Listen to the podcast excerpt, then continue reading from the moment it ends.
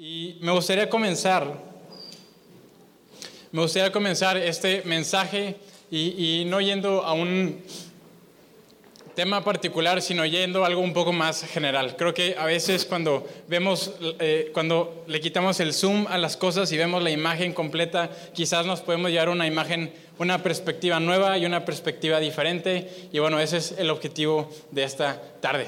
Así que espero que pueda salir con una perspectiva eh, diferente de, qué es de quién es Dios, de, qué es lo que Él quiere hacer. Así que vamos a, comenzar y, no me voy a ir hasta el comienzo de la Biblia, pero te voy a narrar la Biblia o gran parte de la Biblia en, estos siguientes minutos. Y, en el libro de Génesis, en el primer libro de las Escrituras, nos cuenta cómo un día Dios le dio una promesa a un hombre y este, este hombre se llamaba Abraham. Y Dios le, da una promesa a Abraham y le dice que de él y de su descendencia va a nacer una gran nación. Y, Dios le, promete que esta nación va a ser grande y va a ser una nación poderosa. Y va a ser una, nación grande y una nación poderosa para que pueda cumplir sus objetivos. ¿Y cuáles son los objetivos de, esta nación? ¿Cuáles, ¿Cuáles son los objetivos que Dios quiere cumplir cuando se mueve y cuando obra aquí en la tierra? Y creo que podríamos resumirlo como es, es el objetivo de, Dios y es el objetivo de esta gran nación, poder ser eh, una nación que sea de bendición para el resto de la humanidad. Sí, eso, así, así es como se debería de ver eh, cuando Dios se mueve. ¿Cómo se debería ver esa nación? Es una nación que es luz para el resto de las naciones. Y cómo más es una nación en que personas de todas las ciudades y personas de todos los idiomas pueden acercarse y pueden conocer la grandeza de Dios. Así que Dios le da esta gran promesa a este hombre llamado Abraham y Abraham mete manos en el asunto, ¿verdad? Si, si, eso van a ser de su descendencia, pues Abraham empieza a tener hijos y, empieza a tener hijos y su familia empieza a crecer y personas empiezan a agregarse y pasan los años y empiezan a pasar las generaciones y, todavía no es una gran nación, pero ya es, ya es un grupo de personas, podemos decir que es un pequeño pueblo. Y, y este pueblo, conforme avanzan los años, de repente se topan con una sequía. Se topan con una sequía y, alarmados, buscando refugio, buscando qué hacer, van con sus vecinos, van con Egipto y, les piden que los auxilien que, les den un poco de comida para poder sobrevivir. Y, este pequeño pueblo de Israel va a Egipto y ahí se queda unos años y todo iba bien hasta que las cosas dejan de ir bien. Y, de repente un día a Faraón se le ocurrió, pues si tengo todas estas personas en mi disposición, ¿por qué no mejor esclavizarlas? ¿Verdad? Como que unas pirámides, unas pirámides se verían bien bonitas por aquí. Y, el faraón decide eh, esclavizar a, este pueblo y durante 400 años el pueblo de Israel es esclavo en Egipto. Hasta que en una ocasión Dios levanta a este hombre llamado Moisés y Moisés se levanta como un líder y se levanta como el libertador que consigue la libertad de la esclavitud de Israel. Así que eh, Moisés se levanta y saca a Israel de Egipto, los lleva a través del desierto y mientras van por el desierto Dios habla con Moisés y, Dios habla con el, pueblo de Israel. Y, les da unas instrucciones y les da el cómo, el cómo pueden cumplir esa promesa que Dios les había dado cómo pueden convertirse en esas personas que realmente reflejen a Dios, cómo pueden ser de bendición para la humanidad, cómo pueden ser luz a las naciones y cómo pueden ser un, e, e, ese lugar en el que personas de todos los idiomas y todas las naciones puedan acercarse a conocer de Dios. Entonces, Dios le da estas instrucciones a Moisés y, y Moisés avanza por el desierto hasta que Moisés llega a la tierra prometida a la tierra que un día ellos habían habitado. Pero se da cuenta que la tierra no está desocupada, la tierra está ocupada. Y hay pueblos, hay unos pueblos llamados los pueblos cananeos, porque son de Canaán, de la región de Canaán. Y, Moisés se da cuenta que su tierra ya está ocupada. Moisés se hace viejito, Moisés pasa la estafeta al siguiente líder de Israel que se llamaba Josué, y Moisés finalmente fallece. Y, Josué agarra el liderazgo, agarra la batuta, y, Josué no solamente era el líder del pueblo, sino Josué lideró campañas militares en esos territorios para poder reconquistarlos, para poder volver a tomar posesión de esa tierra. Y, las escrituras nos, platican las batallas y las grandes conquistas de este hombre llamado Josué, hasta que un día Josué se hace viejito y también fallece. Y después de Josué, el, el, liderazgo eh, empieza una época llamada la época de los jueces. Ahora, en vez de que hubiera un solo líder, la, nación de Israel no era todavía una gran nación, era un conjunto de tribus, eran 12 tribus diferentes. Y cada una de estas tribus tenía un líder, el, jefe, el líder de la tribu, y ese era el que conocían como juez. Eh, cuando hablamos de, jueces el día de hoy, no te imagines a un señor con una peluca, aunque quizás unos la necesitemos, pero no te imagines a un señor con peluca y con un vestido así de graduación en una corte Imagínate, eh, el, juez era una figura política, pero también era una figura militar. Y conforme leemos el libro de los jueces, nos damos eh, cuenta de que eran hombres violentos, eran tiempos violentos, hay guerra y hay mucha sangre derramada, ¿verdad? en esa época los martillos no se utilizaban para pegarle a la mesa y decir orden en la corte. nos platica el libro de los jueces esta historia de una mujer que se enfrenta a su enemigo y, y cómo vence a su enemigo. Le clava una estaca en la cabeza, ¿verdad? Entonces eran tiempos difíciles para sobrevivir en esa época. Y antes de continuar con la narrativa, antes de continuar con la historia de la Biblia, me gustaría que hiciéramos una pausa y nos preguntáramos por qué Dios estará permitiendo todas estas guerras. ¿Por qué Dios estará no solamente permitiendo, sino por qué estará llamando a estos hombres como Moisés, Josué y los jueces a la guerra? Puede parecer algo contradictorio en nuestro interior que esto esté en el mismo libro que páginas más adelante nos hablan acerca de un tal Jesús que nos dice amén a su prójimo como a sí mismos. Es más, no solamente amen a sus amigos, sino amen a sus enemigos. Como que hace algo de conflicto en nuestra mente. Inclusive leer estas guerras y leer esta violencia y imaginar esta sangre puede causar un conflicto en nuestro interior con Dios puede causar un conflicto en el sentido de decir, estas palabras, esta historia es una historia llena de contradicciones, yo no puedo creer esto. O por otro lado, puede crear un rechazo hacia Dios, hacia Dios en el sentido de, yo no estoy dispuesto y no quiero tener nada que ver con un Dios que lleva a las personas a la guerra. No quiero tener nada que ver con un Dios que, que, manda a personas a la guerra en el nombre de Dios. Así que creo que vale la pena, antes de continuar, hacernos esta pregunta. ¿Por qué Dios estará llamando a estos hombres a la guerra?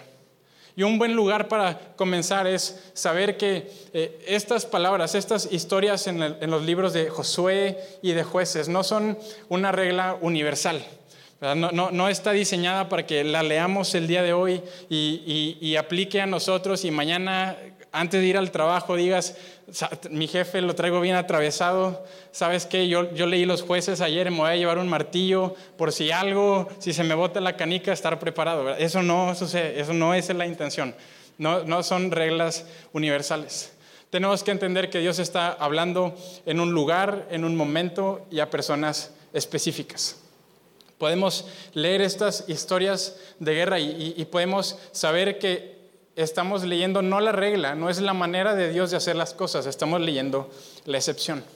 Y podemos saber esto porque simplemente vemos los otros ejemplos. Cuando Egipto había esclavizado a Israel, Dios no les dice, van a levantarse en armas y van a asesinarlos a todos y ya van a ser libres. Esa no es la manera de Dios, la manera de Dios es, ve y párate ante Faraón de manera pacífica y negocia con él.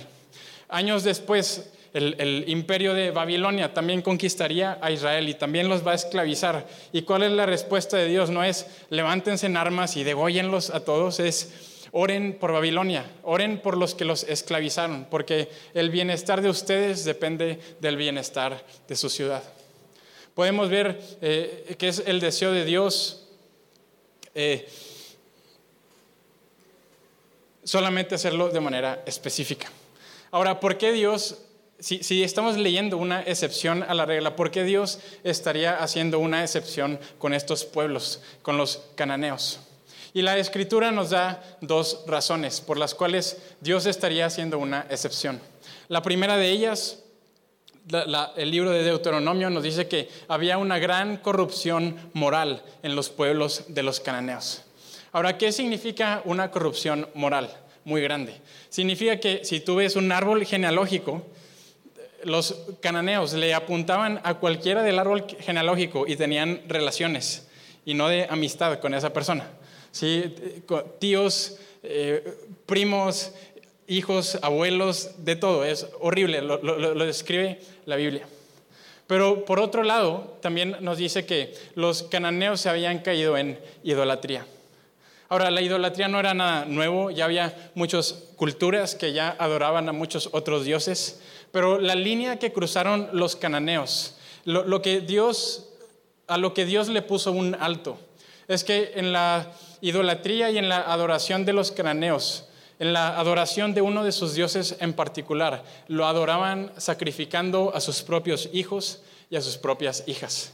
Lo, adoraban a este Dios con el sacrificio de niños. Y ahí es donde Dios no solamente dice, no lo repliquen, sino Dios dice, a eso le tengo que poner un alto.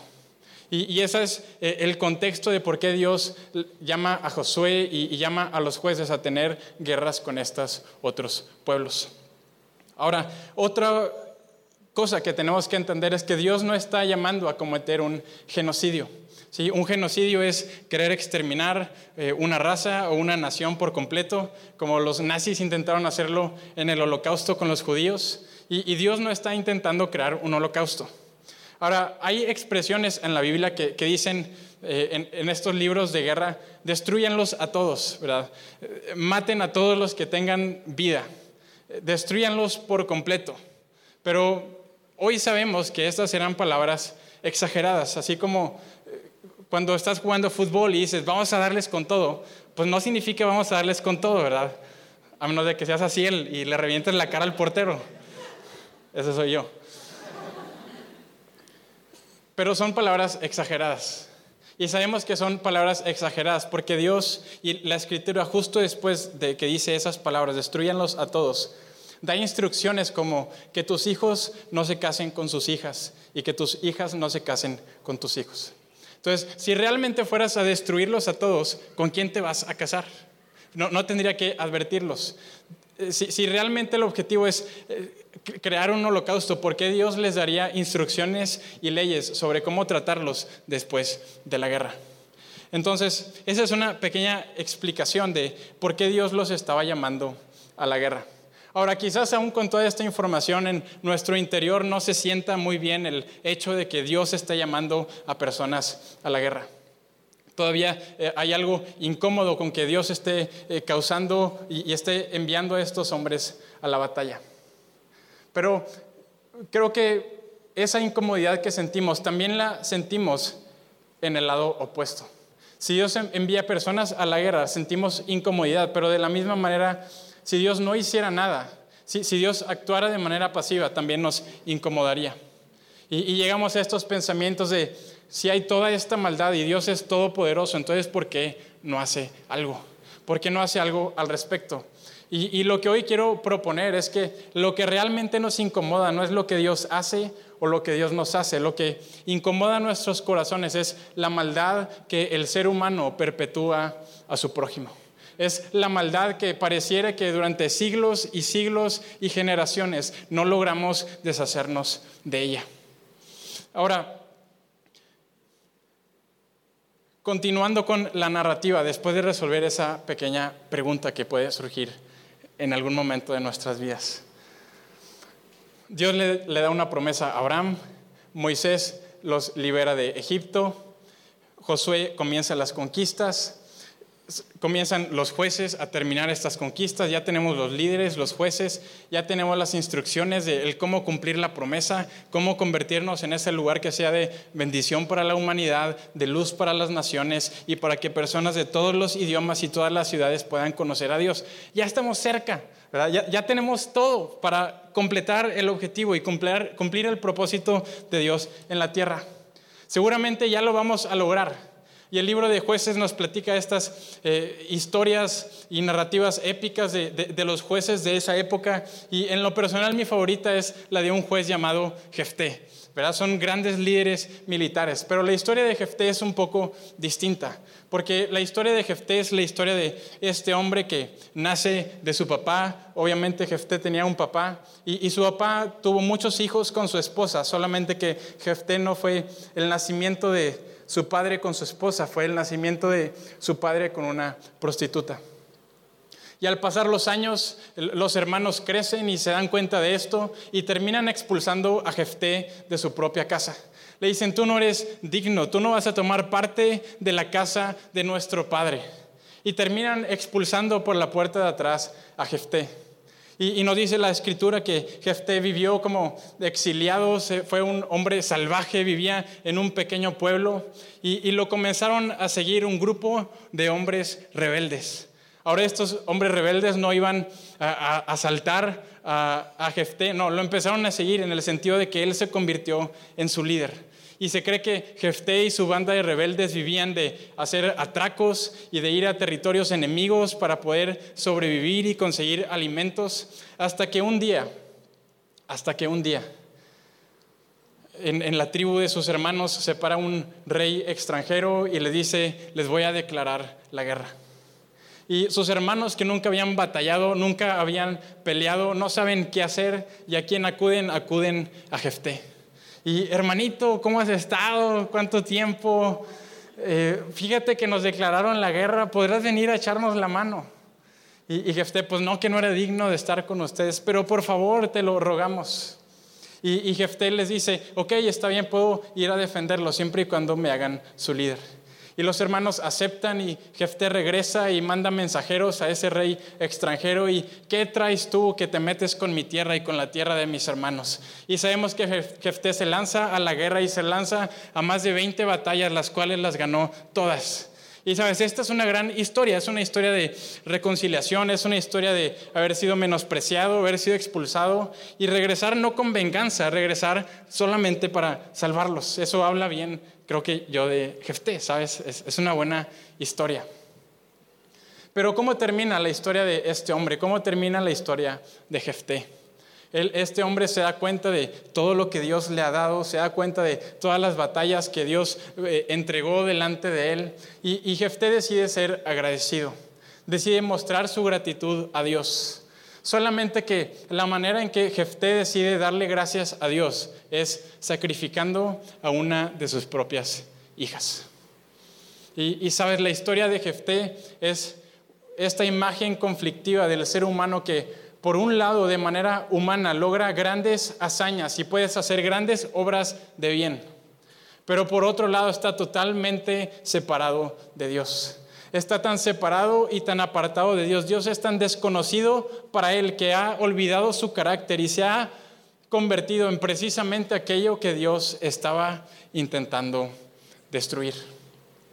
Jefté es, es la imagen de, la separación del hombre y Dios y, y el libro de los jueces es una espiral continua hacia abajo donde cada juez va de mal en peor. Y, la historia del libro de los jueces es una historia violenta, llena de sangre, llena de guerra, llena de traiciones. Jefté termina atacando a una de las mismas tribus de Israel. Luego tenemos a Sansón que termina traicionando a su misma nación por acostarse con una mujer y van de mal en peor. La, la imagen del libro de jueces es la imagen de la separación entre Dios y el hombre. Ahora, podríamos decir que esta también es la imagen y es el reflejo de lo que vivimos hoy en día.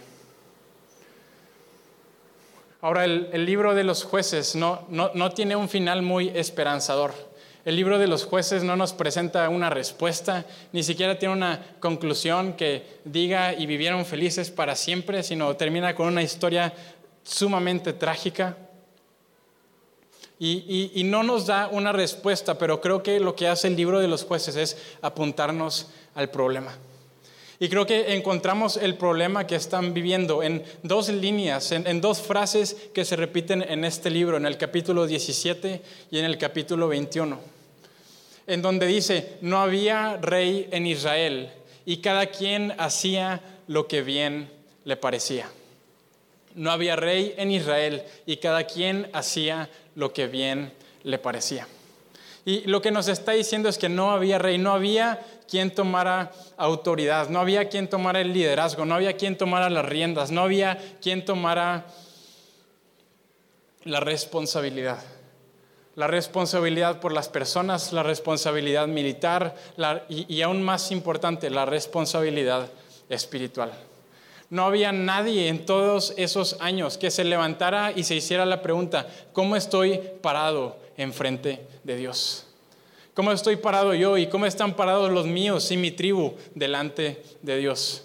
No había quien tomara responsabilidad. Ahora, este problema no inició hoy y ciertamente no inició en el libro de los jueces. Podríamos decir que este problema de no tomar nuestra responsabilidad ha comenzado desde el inicio de los tiempos. Y, podemos remontarnos y, y regresar a la historia, al primer libro de la Biblia, a la primera historia de la Biblia a la historia de Adán y Eva. Esta, esta pareja que creo que más que contarnos la historia de un hombre y una mujer, nos platica la historia de cada uno de nosotros. Adán significa el, el ser humano. Y estaban Adán y Eva en perfecta comunión entre ellos y en perfecta comunión con Dios hasta que dejaron de estarlo.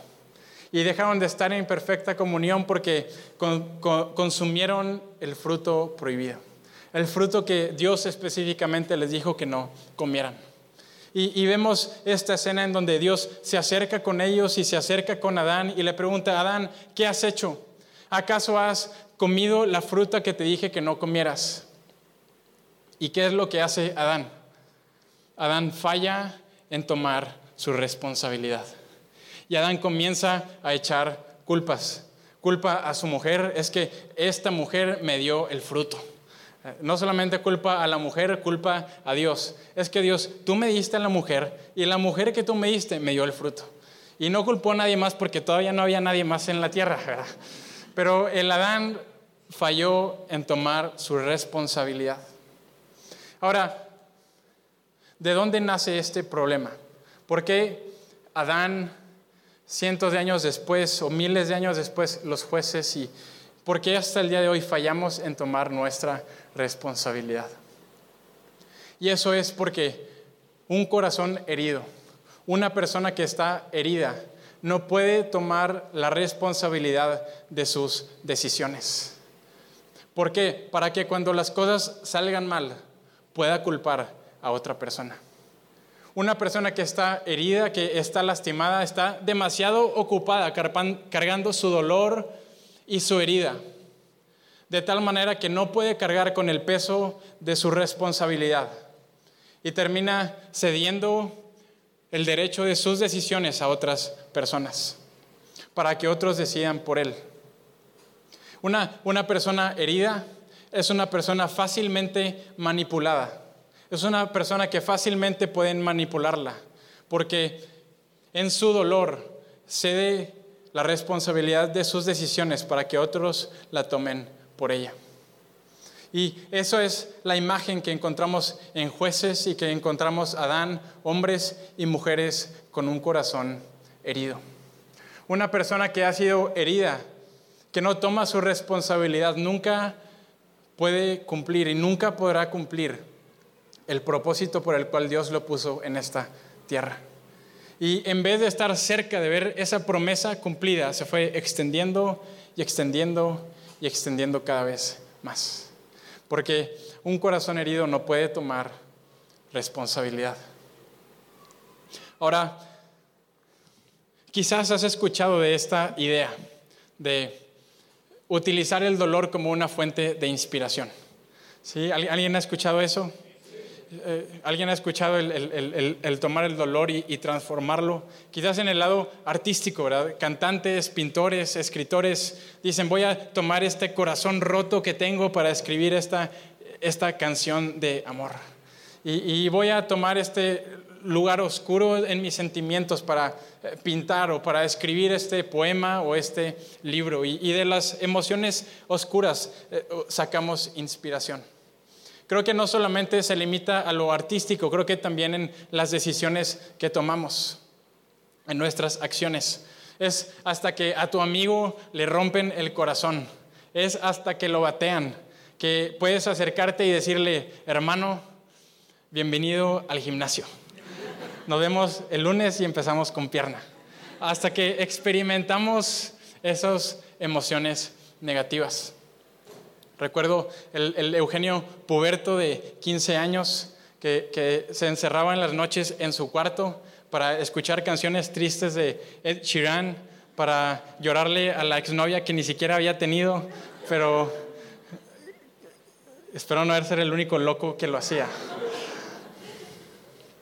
Pero, ¿qué sucede cuando vemos una película y conectamos más no cuando está la celebración y la victoria, sino nos conectamos más cuando el protagonista ha sido derrotado, está solo, está con la mirada perdida, sus, lágrimas se confunden con la lluvia que golpea su rostro y, y tú dices, yo soy ese. Ese soy yo. Ahora, ciertamente la Biblia nos habla que del dolor puede salir algo bello y algo hermoso. Dice su palabra que en medio de nuestra debilidad su poder se perfecciona. En medio de nuestro dolor, de nuestra debilidad, de nuestro sufrimiento, podemos experimentar a Dios. Pero ¿qué sucede cuando creemos que la única fuente de inspiración es tener un corazón roto?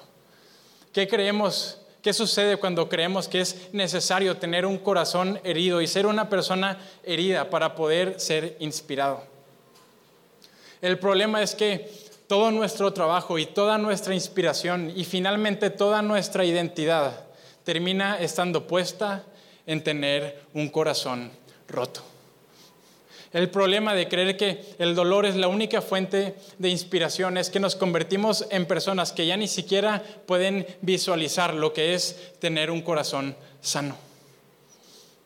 Sabes, podemos ver la vida de Jesús y, su obra más grande y más recordada, el ir a la cruz.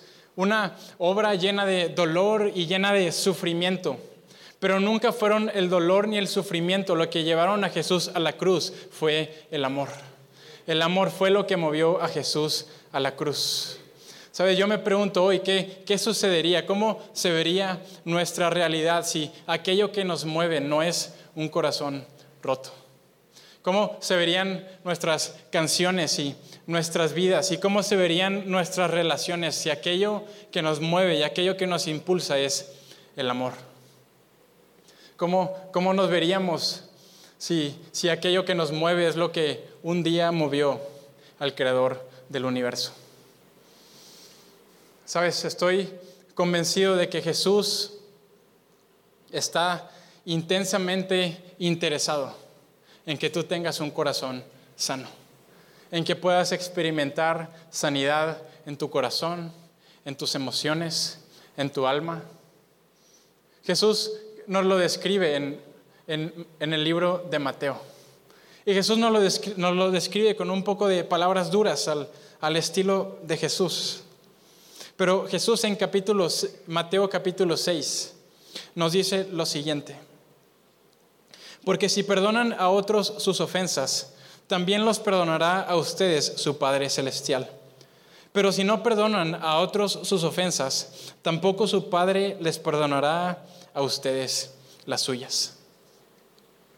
Ahora, ¿por qué, ¿por qué Dios no nos perdona hasta que nosotros perdonemos a otros? Porque un corazón herido es un corazón que no puede perdonar es un corazón que no puede soltar el pasado. Un corazón herido es un corazón que no puede tomar responsabilidad, falla en tomar responsabilidad. Y un corazón herido es fácilmente manipulado. ¿Por qué Dios nos perdona hasta que nosotros perdonemos? ¿Por qué Dios nos perdonará hasta que nosotros tengamos un corazón sano? Porque Dios no quiere manipularte porque es el deseo de Dios que estés cerca de Él, que tengamos una conexión con Él, pero nunca a través de la manipulación. Porque lo que mueve a Dios es el amor. Sabes, Dios está dispuesto y, es su intención aún antes de perdonarte, aún antes de ver lo, malo que tú y yo podamos haber hecho. Es la intención de Dios primero sanar nuestro corazón.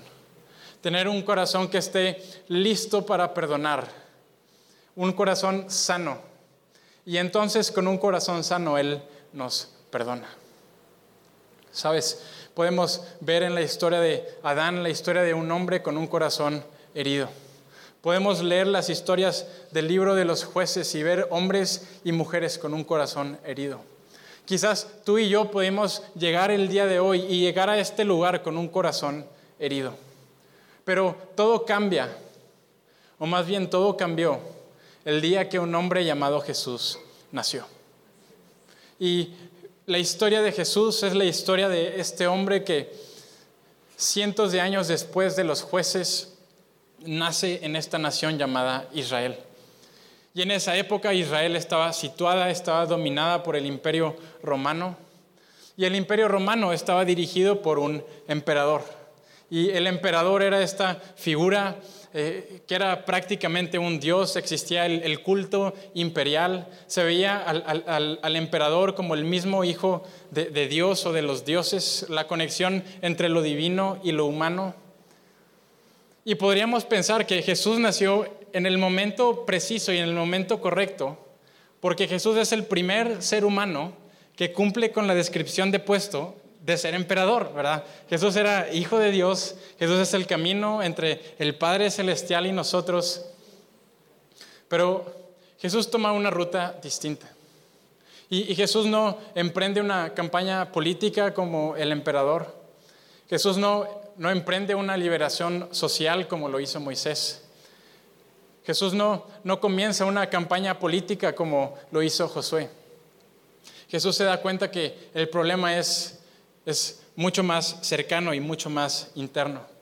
Que el problema no es para nada externo y que el problema de hecho es algo en lo íntimo de nuestro ser. Jesús se da cuenta del, del hambre y la sed de nuestra alma.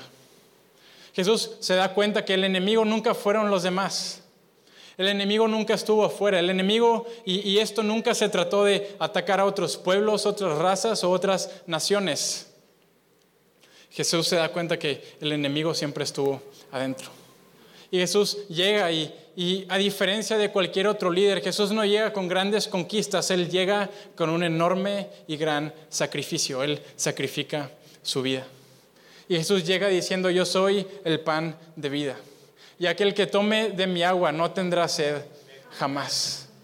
Sabes, Jesús, Jesús estaba trayendo un alto a toda esa espiral descendiente que había iniciado cientos de años atrás. Jesús, a través de, su sacrificio, pone un alto a, las prácticas y al odio y a las guerras y a la violencia que venían pasando.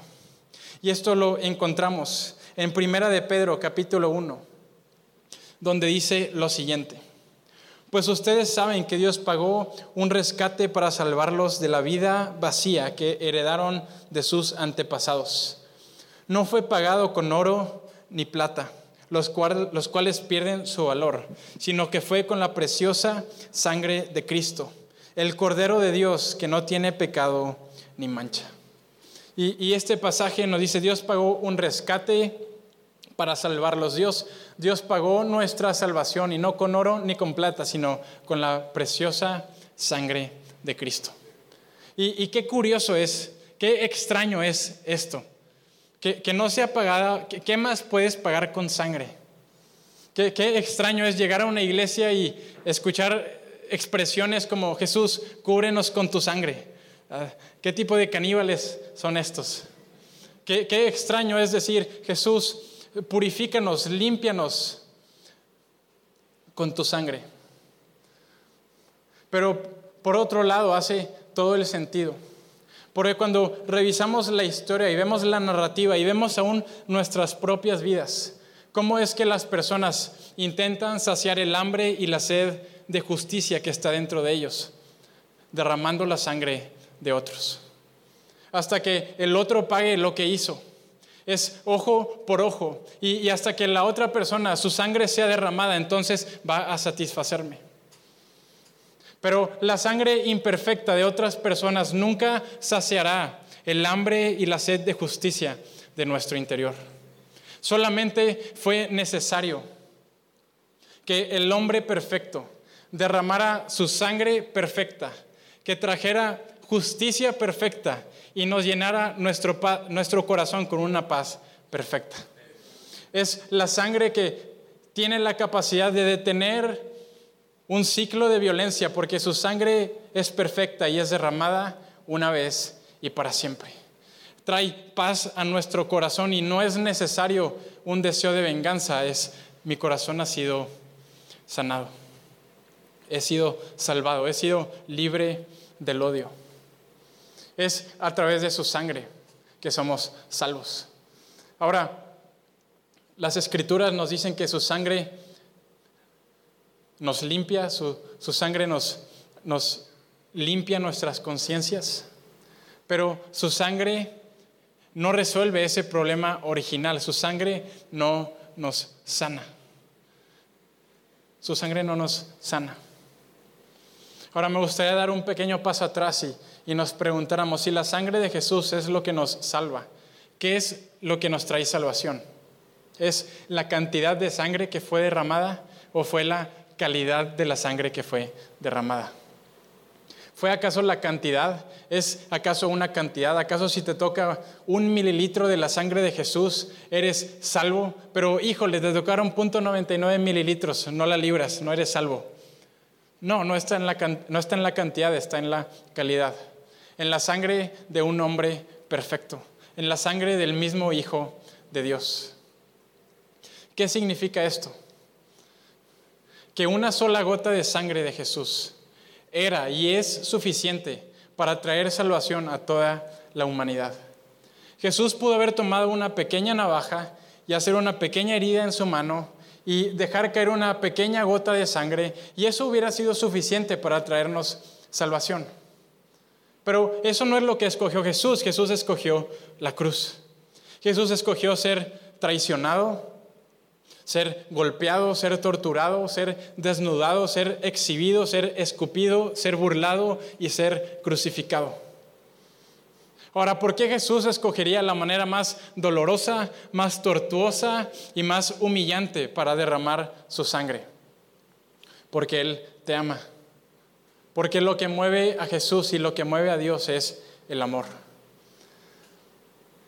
Y Él escogió esa manera de derramar su sangre para que Él pueda acompañarte en lo que tú estás viviendo. Para que en medio de la tormenta, del dolor y del sufrimiento, tú sepas que Jesús ya ha pasado por ahí y Él está ahí contigo.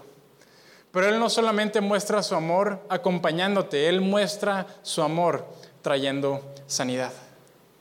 Porque por su sangre, una gota de sangre nos salva. Pero dice el libro de Isaías, pero por sus llagas somos sanados. Por sus heridas, por su dolor, por su sufrimiento es que nuestro corazón recibe sanidad. Porque Él está ahí junto con nosotros y es la persona de Jesús quien sana nuestros corazones. Ahora Jesús vino a traernos salvación, Jesús vino a traernos sanidad y Jesús nos dejó algo más. Jesús nos dejó a alguien más. Jesús nos deja al Espíritu Santo. Y, no sé qué ideas eh, tengas en tu cabeza cuando piensas en el Espíritu Santo, si has visto eh, personas gritando, corriendo, saltando, cayéndose. Pero quiero leer un poco lo que nos dicen las Escrituras acerca del Espíritu Santo. Y eso lo encontramos en Hechos capítulo 2. Y dice lo siguiente y fueron todos llenos del Espíritu Santo y comenzaron a hablar en otras lenguas, según el Espíritu les daba que hablasen.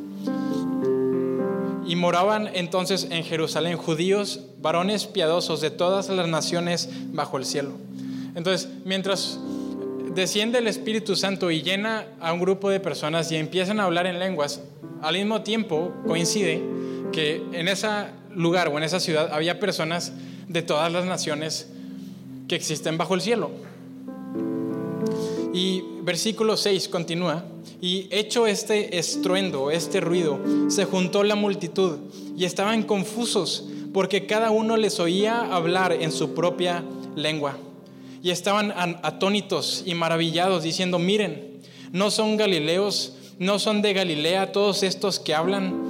¿Cómo pues les oímos nosotros hablar, cada uno en nuestra propia lengua en la que hemos nacido?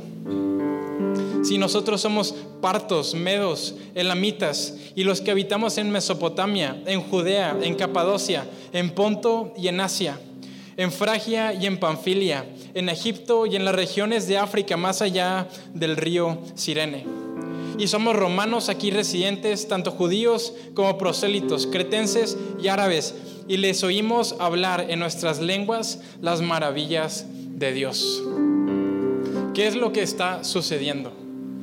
Cuando Jesús trae salvación y cuando Jesús sana nuestros corazones y cuando Jesús nos da al Espíritu Santo, entonces se puede cumplir la promesa que un día Dios le dio a ese hombre llamado Abraham. Solamente que esta nación no iba a ser una nación política, esta nación iba a ser una familia y es la iglesia. Y, esta familia es una familia de sangre, pero no estamos unidos por mi sangre ni por, la ni por la tuya, sino por la sangre de Jesús. Y esta familia, esta nación, esta iglesia, entonces se puede levantar para ser de bendición para el resto de la humanidad. Se puede levantar para hacer luz a otras familias y a otras naciones. Se puede levantar una comunidad de personas en la que gente de todas las ciudades y todos los idiomas pueden acercarse y pueden entender las maravillas de Dios. Se cumple la promesa. Sabes, mi deseo para aliento es que podamos ser una comunidad sana y una comunidad que habla en lenguas, porque personas de todos los contextos, cristianos y no cristianos, creyentes y no creyentes, personas con fe y personas que dudan, puedan acercarse y puedan escuchar y entender el mensaje de Jesús. Puedan entender y podamos facilitarles entender con aquello que han batallado todas sus vidas. Y sabes, es el deseo de Dios que tú y yo podamos tener un corazón sano.